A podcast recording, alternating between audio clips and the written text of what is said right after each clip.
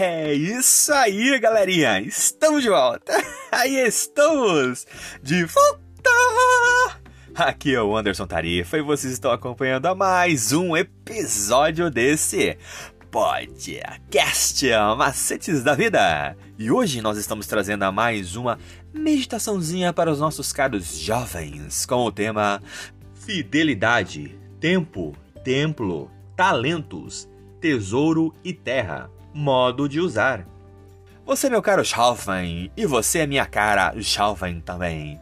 Continue acompanhando os nossos episódios diários e escute agora o que nós estamos trazendo para você. Oh, that's it, galerinha! We are back, we are back. I am Anderson Tarifa, and you are following another episode of this podcast macetes da vida! And today we are bringing another little meditation to you, dear young people, with the theme Fidelity, Time, Temple, Talents, Treasury, and Health. How to use?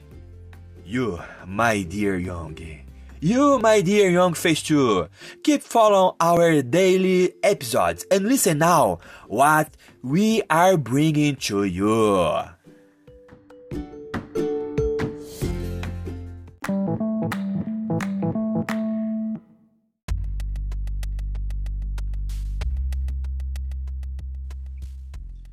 E a nossa meditaçãozinha de hoje, de quinta-feira, dia 9 de março de 2023, tem o título Procurando uma Pátria. O elogio de Jesus à oferta da viúva pobre é uma repreensão aberta àqueles que relutam em devolver os dízimos e dar ofertas porque suspeitam de que existam erros na administração da igreja.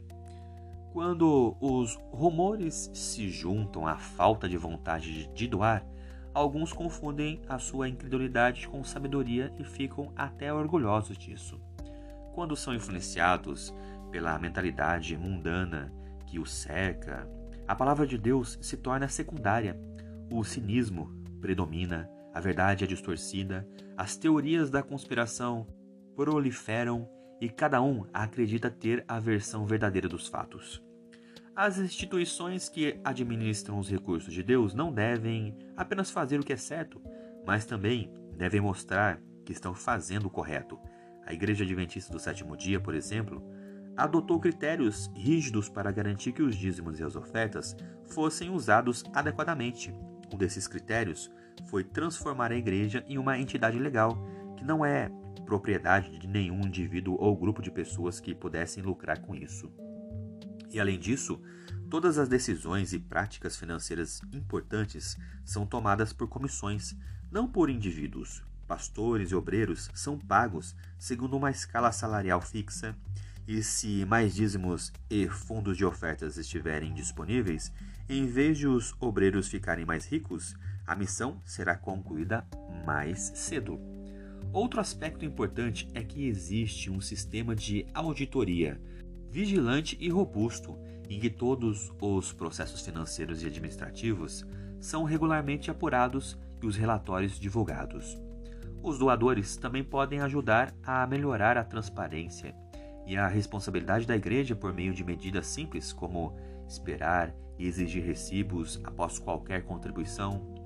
Jesus está chamando seus filhos, que vivem no fim dos tempos, para confiar nele, o verdadeiro dono da igreja, e confiar uns nos outros, avançando como um exército organizado. Ele é capaz de consertar coisas que alguns podem acreditar que são impossíveis de ser corrigidas.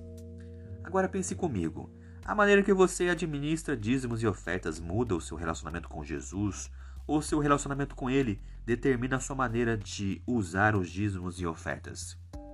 Será que as duas coisas podem ser verdadeiras?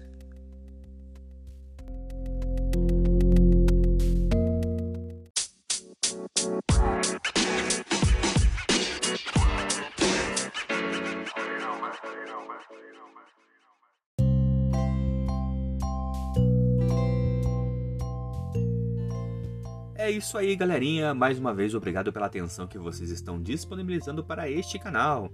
E vocês acabaram de escutar a leitura do nosso guia de estudos da lição da Escola Sabatina Jovem, um material editado e publicado pela Casa Publicadora Brasileira.